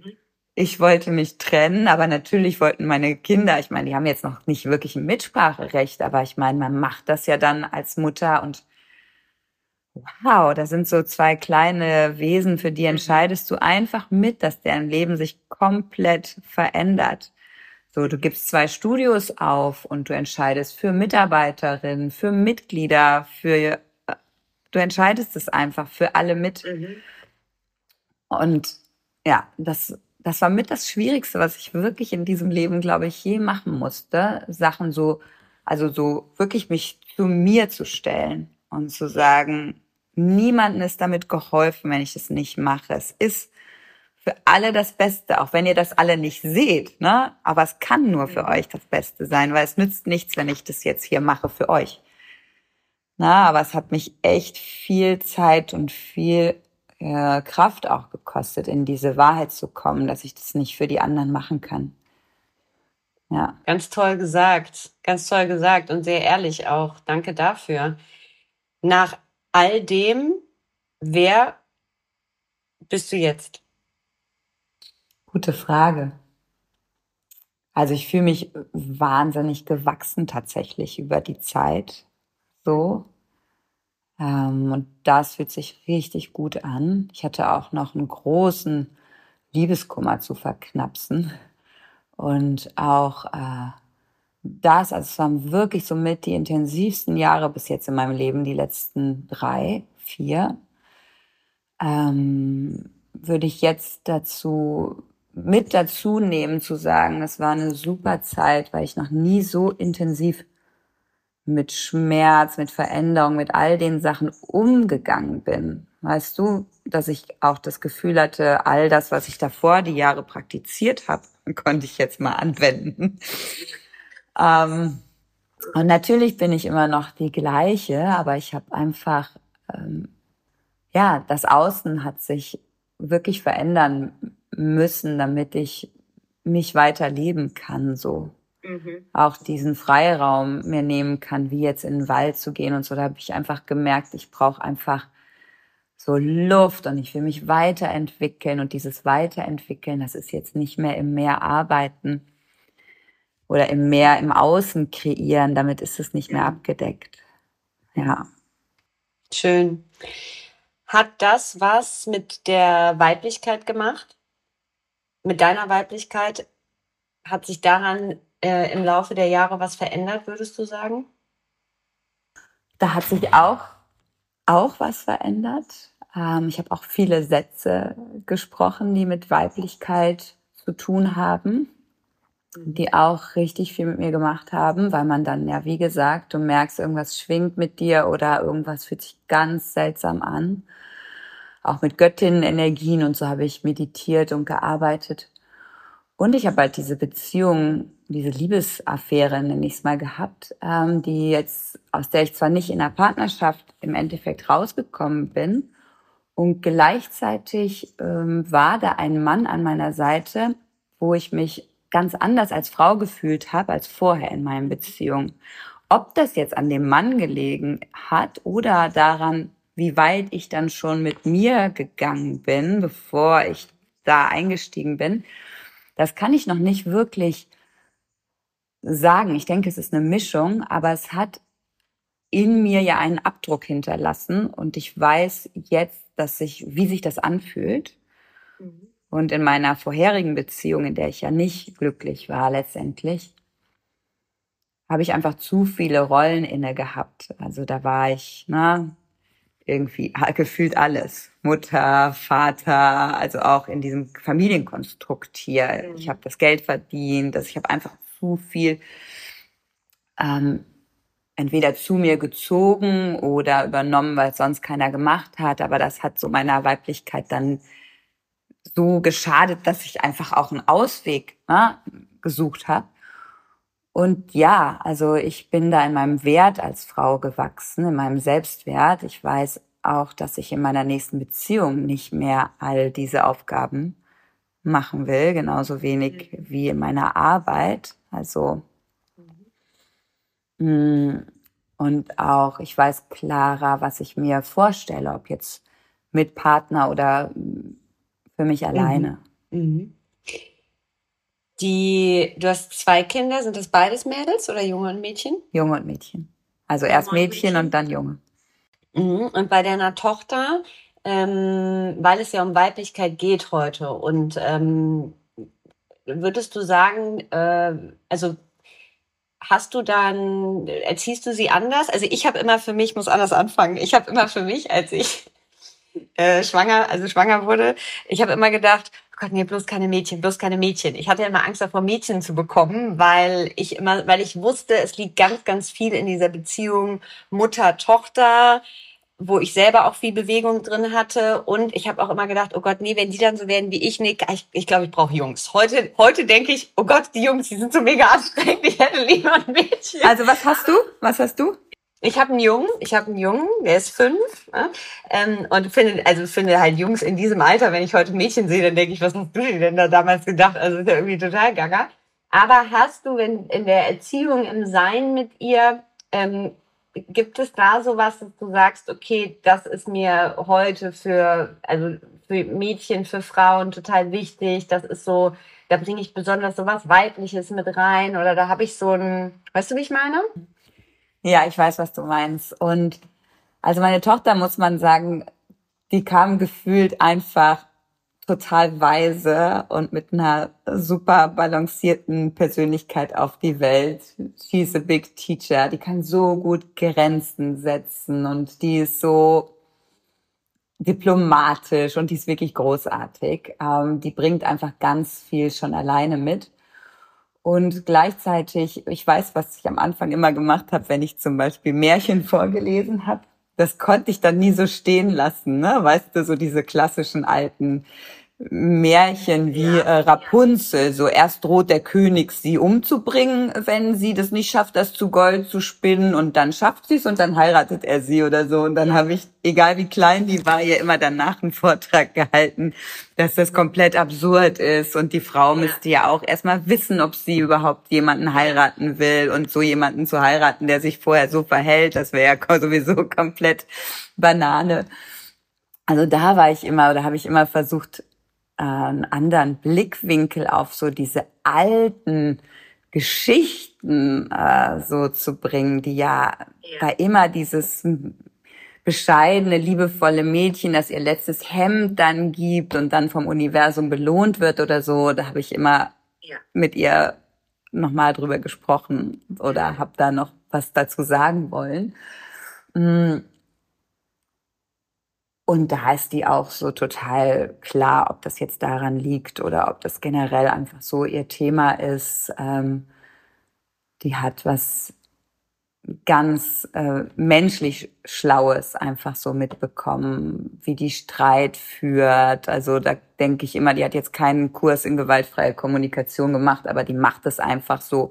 Ne, was fühlst du denn jetzt? Und ähm, was, äh, wenn sie mit einer Freundin Konflikt hat, was wünschst du dir denn jetzt von mir? Ich würde mir das und das von dir wünschen. Dann denke ich immer so, wow, wenn das jetzt meine Erziehung war, aber ich glaube, sie kann es einfach. Also, und ich hatte das aber nicht nochmal so zu deiner Frage. Ich hatte da nicht so eine Ehrfurcht vor einer Tochter. Wir waren wohl auch direkt so ein super gutes Team. Ich habe eher hm, das Thema mit der Erziehung von meinem Sohn. Hm, wie soll ich es ausdrücken? Weil ich denke, die Zeit ist reif. Vielleicht sind das die neuen Generationen auch schon, aber äh, für eine neue Ära Mann, ja. Mhm.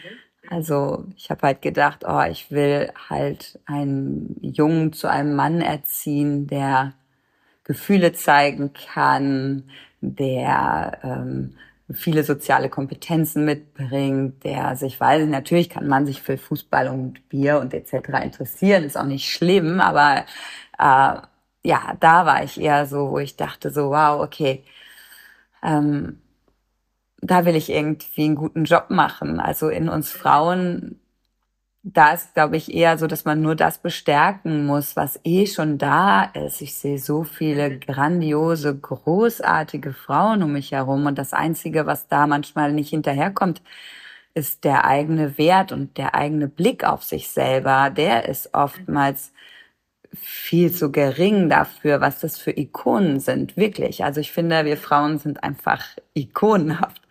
Und mir fehlt es da manchmal an vielleicht empfehle es nur in meinem Bekanntenkreis, aber an, an äh, ja, der gleichen Anzahl Männern auf Augenhöhe, wo ich denke, so, die, die gehen auch mit sich in Prozesse, die wollen sich weiterentwickeln.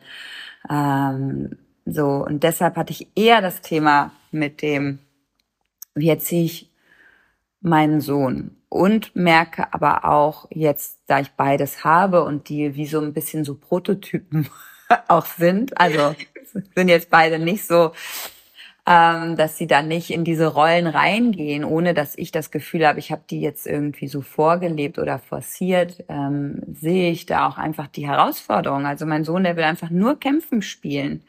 Also gut gegen böse. Seit, also das ist für den einfach total und meine Tochter, die sagt, aber Taro, so ist die Welt doch gar nicht. Schwarz-Weiß. Und wir, lass uns doch mal lieber eine interessante Geschichte erzählen. Da denke ich immer so.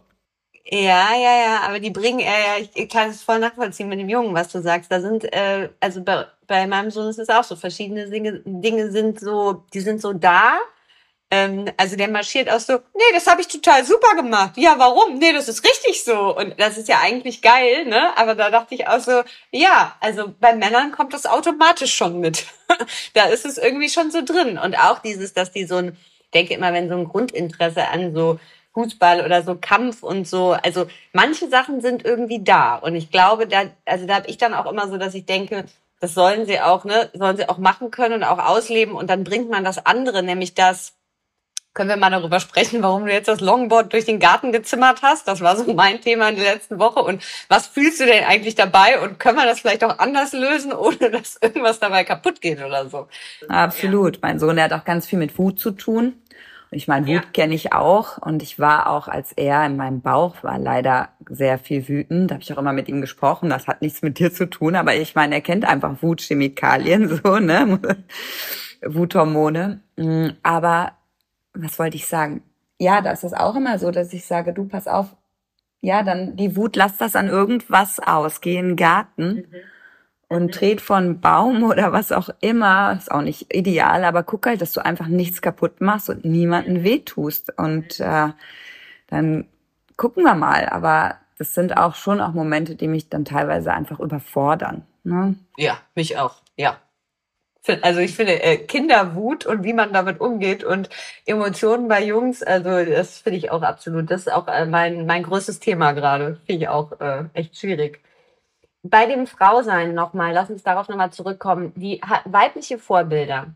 Hast du weibliche Vorbilder und äh, was würdest du sagen, was ist das für eine Weiblichkeit, die dich begeistert oder die dich anzieht?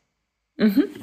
Ja, ich habe auf jeden Fall weibliche Vorbilder und auch, weil ich mich auch in den letzten Jahren, oh, I did so much inner work, ne? Aber ich habe mich viel mit dem Thema beschäftigt. Was sind so in der Arbeit, die ich mache, nennt man die Expander, also Leute, die praktisch so den Raum ausgedehnt haben, so dass dann für das eigene Unterbewusstsein die Möglichkeit da ist, dass man sich selber auch da, dass man da auch reinwachsen kann. ist ein bisschen anders, finde ich, als ein Vorbild. Ein Vorbild impliziert ja vom Wort her, dass man sich an diesem Bild orientiert. Und dann hat es ein bisschen eine Tendenz von Nachmachen. Aber Expander ist eigentlich, ist anders, sondern es ist einfach nur jemand, der dir zeigt, dass etwas im Außen, äh, dass etwas möglich ist. Ne? Und bestenfalls jemand, mit dem du wirklich auch eine Ebene teilst, so dass dein Unterbewusstsein glauben kann, ah ja, wenn die oder der das lebt, dann kann ich das auch. Auf jeden Fall willst du wissen, wer es ist. Auf jeden Fall. Ja, du kannst, äh, ja. musst du, also wenn du es nicht teilen willst, doch. Ne, du entscheidest ja, doch, was doch. du, genau. Also, mhm. Mhm. also auf jeden Fall meine Freundin Natascha, der gehört das Cool Yoga in Dortmund und sie ist einfach so eine freie Frau, äh, die ist mir wirklich ein Vorbild, die so vielleicht auch wieder ein Tick männliche Qualitäten mitbringt, aber das müssen wir ja auch gar nicht so sehr teilen. Im Endeffekt ist es ja so, dass wir, um wirklich eine vollständige Persönlichkeit zu sein, auch bestenfalls diese Anteile in uns haben. Und was ich damit meine, ist auch dieses, wie du schon sagst, von deinem Sohn. Und bei ihr ist es nur unreflektiert, sondern einfach aus einer Wertigkeit heraus, ähm, dass ihr nicht so, nicht wichtig ist, was die anderen so über sie denken. Ne? Geil, ja, ja. beste Qualität, ne? Einfach ja. so und dann so darüber nachgedacht. Ja, das Feedback zu dem Workshop war nicht so gut. Okay, ja, verstehe ich. Ja, das und das habe ich schon gemerkt. Das haben die wegen dem und dem mitgebracht. Ich glaube, das hat gar nichts mit mir zu tun. Ich so, ja, cool, okay. Ja, geil. Geil.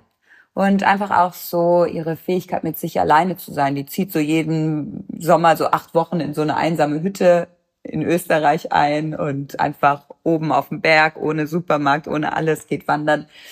Also für mich auch so eine Ikone. Ähm, und sch schöne Frau. Ich mag auch Schönheit im Sinne von, ich finde es schön, wenn wir Frauen uns und auch Männer, äh, wenn wir uns schön machen, das mag ich. So, also wie du, ich mag Schmuck und Farben und äh, habe da schon eher so meine Idole. Also natürlich finde ich auch cool, wenn jemand einfach natürlich ist, aber ja, wenn jemand so darauf achtet, auf eine angenehme Art und Weise, ohne dass das künstlich wird, finde ich das total schön. Mhm. Dann habe ich viele Expander-Pärchen, weil ja so diese glückliche Beziehung für mich noch das in meinem Leben ist, wo ich sage, Ne, das ist irgendwie noch blockiert. Also warum auch immer, aber es ist einfach jetzt gerade nicht, heißt nicht, dass ich noch nie glückliche Beziehungen geführt habe, aber es ist eher so der Lebensbereich, wo ich sage, ist ein bisschen blockiert. Und dass ich da auch gucke in meinem Umfeld, was gibt's für Paare, die ich wirklich toll finde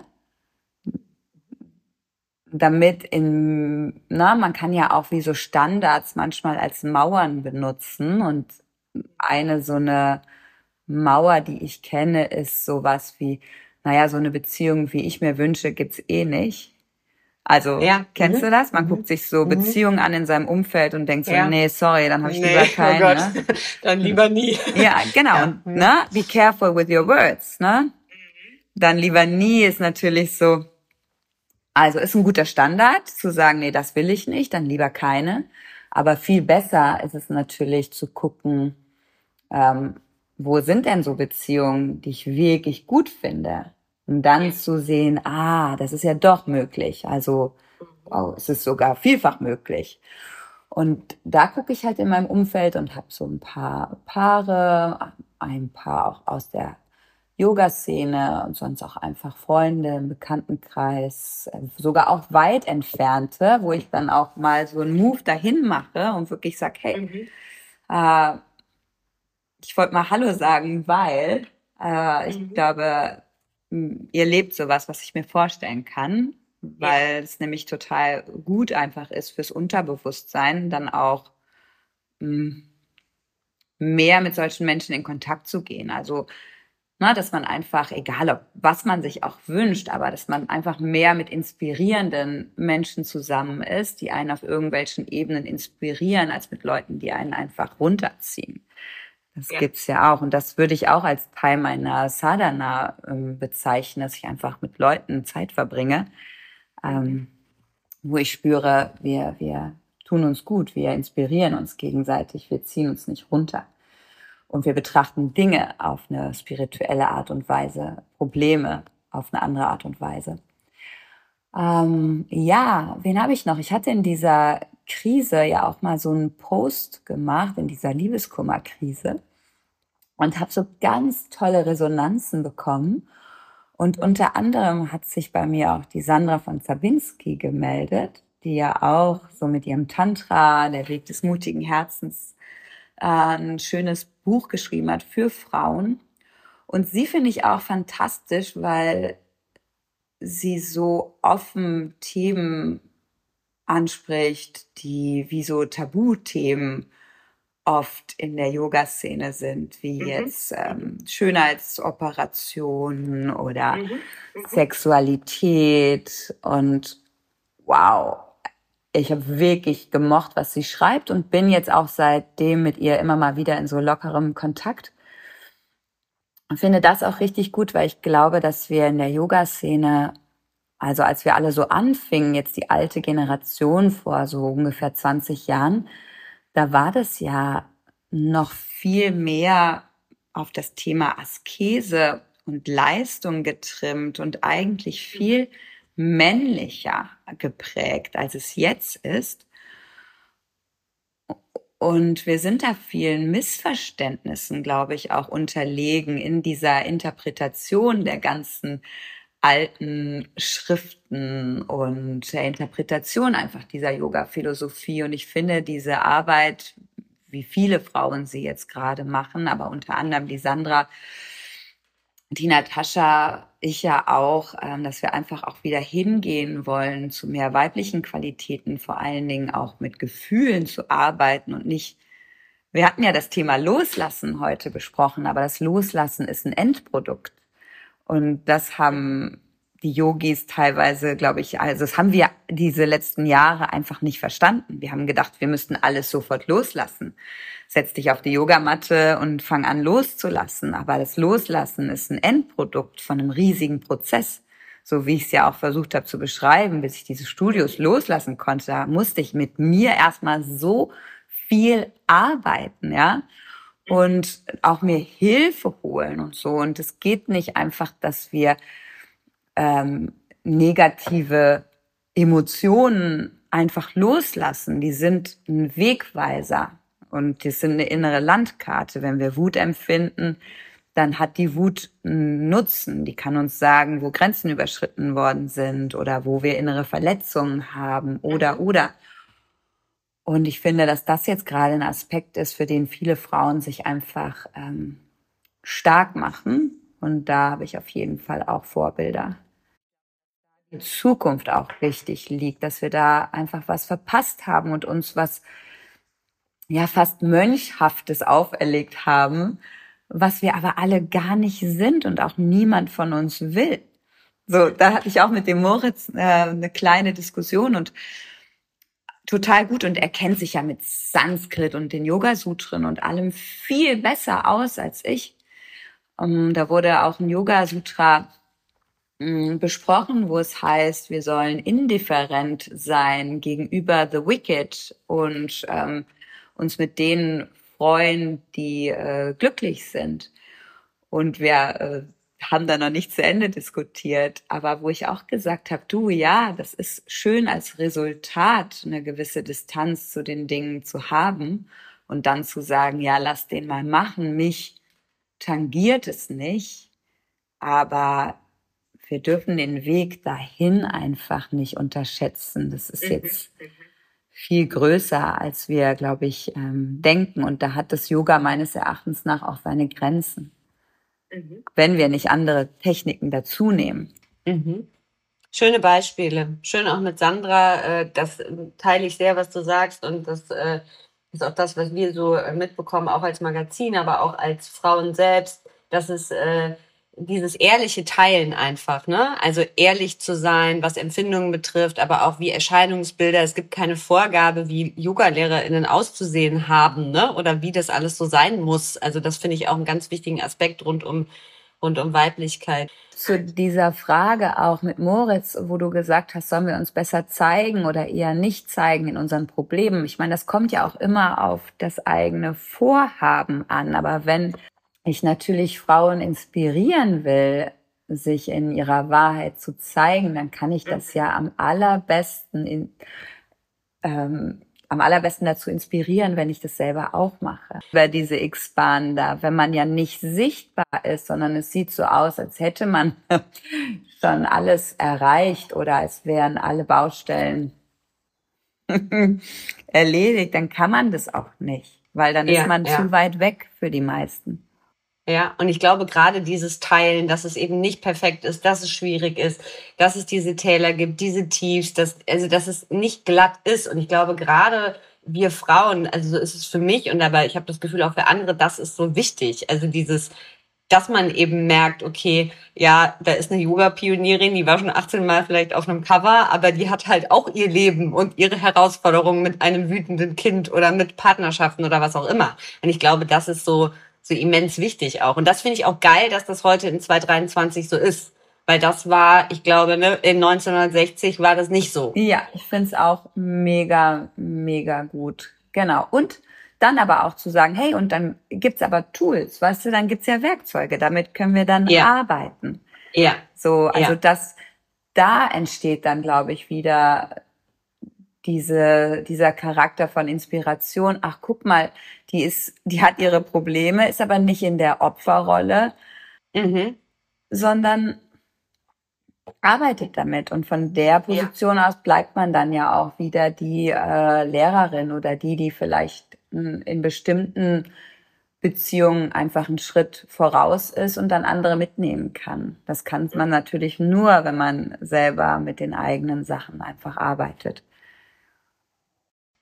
die letzten drei schnellen Fragen zum Ende, weil wir haben schon lange das ist gesprochen. Schon lang, ne? oder? Ob jemand sich das bis zum Ende anhört, ist die Frage. Aber doch, das glaube ich. Ich habe mir auch heute, äh, ich normalerweise stoppe ich immer nach einer Stunde, weil ich auch weiß, die Leute, ne, oder ist ja auch eure Zeit oder deine Zeit in dem Fall. Aber ich hatte das auch bei Anna Trökes und ich habe es fast schon erwartet, dass es bei dir so sein wird, dass es eben nicht äh, in eine Stunde passt, weil es so viele Dimensionen gibt. Was würdest du sagen, ähm, wovon brauchen wir mehr? In der Yoga-Szene? Na, kannst du, das darfst du denken, wie du willst. Also kannst du es aufs Leben, auf die Welt, auf die Yoga-Szene, wo du es drauf beziehen möchtest. Das erste, was dir so kommt. Hm. Ja, wir brauchen mehr Mut und mehr, ja, was brauchen wir jetzt, dass es nicht zu plakativ ist. Also, Lass uns mal bei dem bleiben, wo wir gerade sind, weil ich könnte jetzt über alles Mögliche reden, aber lass uns doch dabei bleiben, dass wir noch mehr Leute brauchen, die ganz mutig sie selber sind und dann andere dazu inspirieren, den gleichen Weg zu gehen. Also wirklich also zu stehen für die eigene Wahrheit, zu stehen für die eigenen Sachen, sich wirklich sichtbar zu machen. Ja, lass uns mal dabei bleiben. Schön. Was würdest du sagen, wovon haben wir zu viel? Also zu viel. Ich weiß von mir, dass ein zu viel, ich werde manchmal erschlagen von Angeboten und gleichzeitig ist es natürlich so, wie unsere Welt gerade ist. Aber ich könnte sagen, also von mir haben wir zu viele unterschiedliche Marmeladensorten, zu viele unterschiedliche Frischkäsesorten, zu viele unterschiedliche Brotsorten, zu viele unterschiedliche Klamottenmarken. Also eigentlich haben wir ja von allem viel zu viel. So. Und deshalb auch hier bei uns zu Hause, wir haben von vielen Dingen viel zu viel auch da geht's dann eigentlich immer wieder darum zu gucken, wer bin ich denn eigentlich und was brauche ich denn eigentlich? Instagram viel zu viel und gleichzeitig ist da so guter Input auch. Ne? Also es ist ja gar nicht, dass ich sage, da wird jetzt nur Quatsch gepostet. Es ist einfach, also wir leben, glaube ich, in einer Welt von viel und ähm, dann ist die große Aufgabe, passt auch wieder gut zu dem, was ich besprochen habe oder was wir besprochen haben, wirklich sich zu reduzieren. Mhm.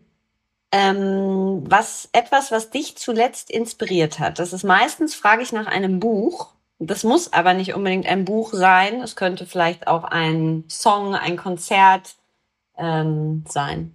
Etwas, was zuletzt, wo du sagst, hat mich sehr inspiriert.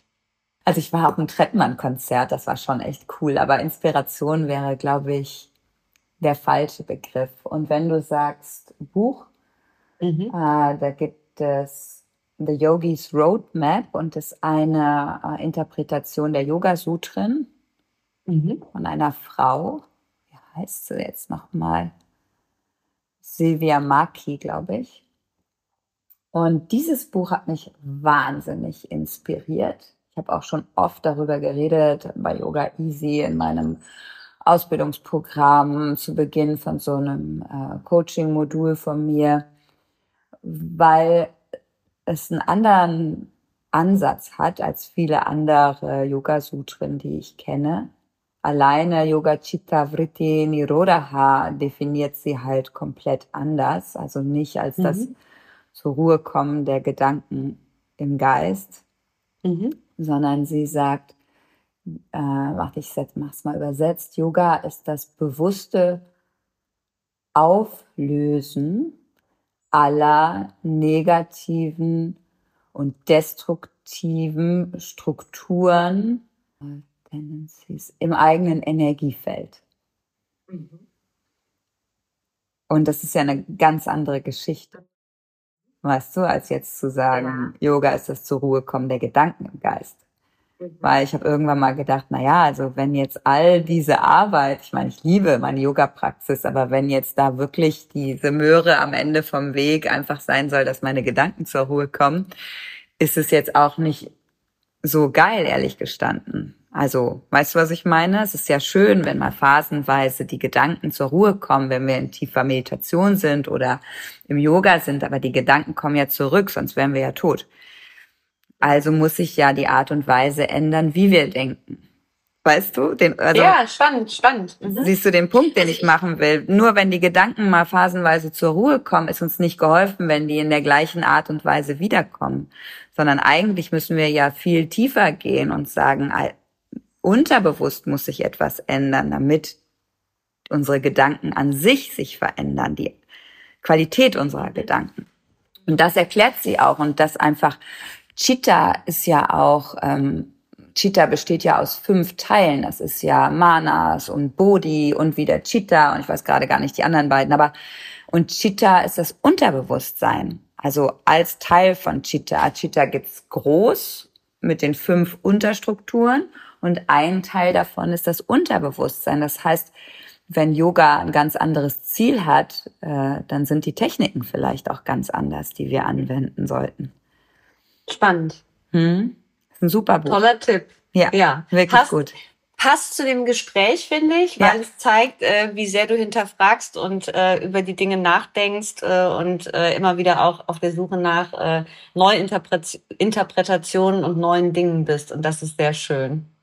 Danke. Nicole. Oh, anderthalb ah. Stunden. Ich danke dir für deine Zeit. Ja, vielen das war Dank. ganz, ganz, ganz, gemacht. ganz toll. Äh, vielen, vielen Dank, dass du da warst. Vielen, vielen Dank für die Einladung. Ich freue mich. Bin gespannt. danke. Ciao. Ihr Lieben, das war die wunderbare Nicole Bongartz. Ich finde, das war ein ganz, ganz bewegendes und tolles Gespräch. Äh, ich habe einige Learnings mitgenommen und vor allem habe ich für mich noch während der Aufnahme auf den Zettel gekritzelt, freies Frausein. Also das Thema Freiheit, Unabhängigkeit, Frau sein, Weiblichkeit. Ähm, wie man das alles zusammenbringt. Ich glaube, das äh, wird mich noch so ein bisschen beschäftigen und natürlich super spannend äh, Ihre Wortpraxis. Äh, ich finde, da können wir uns das ein oder andere abschauen, mit kraftvollen Sätzen äh, in den Tag zu starten und uns selbst ein bisschen abzuliften. Ich verweise wie immer auf Personality Mac, unsere ähm, Abo-Membership. Äh, für 6 Euro im Monat könnt ihr Personality Mac Abo bekommen. Ihr habt exklusive Artikel, Coaching-Videos, Coaching-Input, äh, Yoga-Klassen mit mir und GastlehrerInnen äh, und natürlich unser beliebtes Worksheet, wo ihr jeden Monat ein spezielles Thema angeht. Und ähm, ganz neu gibt's den Book Club und es kommen immer wieder neue spannende Dinge hinzu. Und dann verweise ich auch nochmal auf die Schreibwerkstatt, die ich zusammen mit Nicole Rehse mache. Da wird es bald ähm, den zweiten, dritten und vierten Teil geben. Schaut einfach mal im personalitymac.com nach. Da findet ihr direkt die Schreibwerkstatt. Ihr könnt euch für die Klassen anmelden. Ihr könnt live mitmachen oder ihr könnt die Aufzeichnungen bekommen und dann alles in eurem Tempo von zu Hause aus absolvieren. Es geht um die Themen Mindset, Journaling, professionell Texten und wie schreibe ich ein eigentlich ein Buch? Schickt dazu gerne eine E-Mail an redaktion at personalitymac.com. Und ansonsten verweisen wir natürlich auf Yoga Easy und auf die Programme dort mit Nicole Bongartz, aber auch äh, auf ihre äh, vielen weiteren Angebote. Es gibt Retreats, Coachings, Ausbildungen, Fortbildungen mit ihr. Das findet ihr bei Lord Vishnus Couch auf der Website oder unter www.nicolebongartz.de. Und wir sagen danke für das schöne Gespräch. Wir freuen uns über euer Feedback dazu und wir freuen uns auf die nächste Folge. Alles Liebe und bis dann, eure Simone.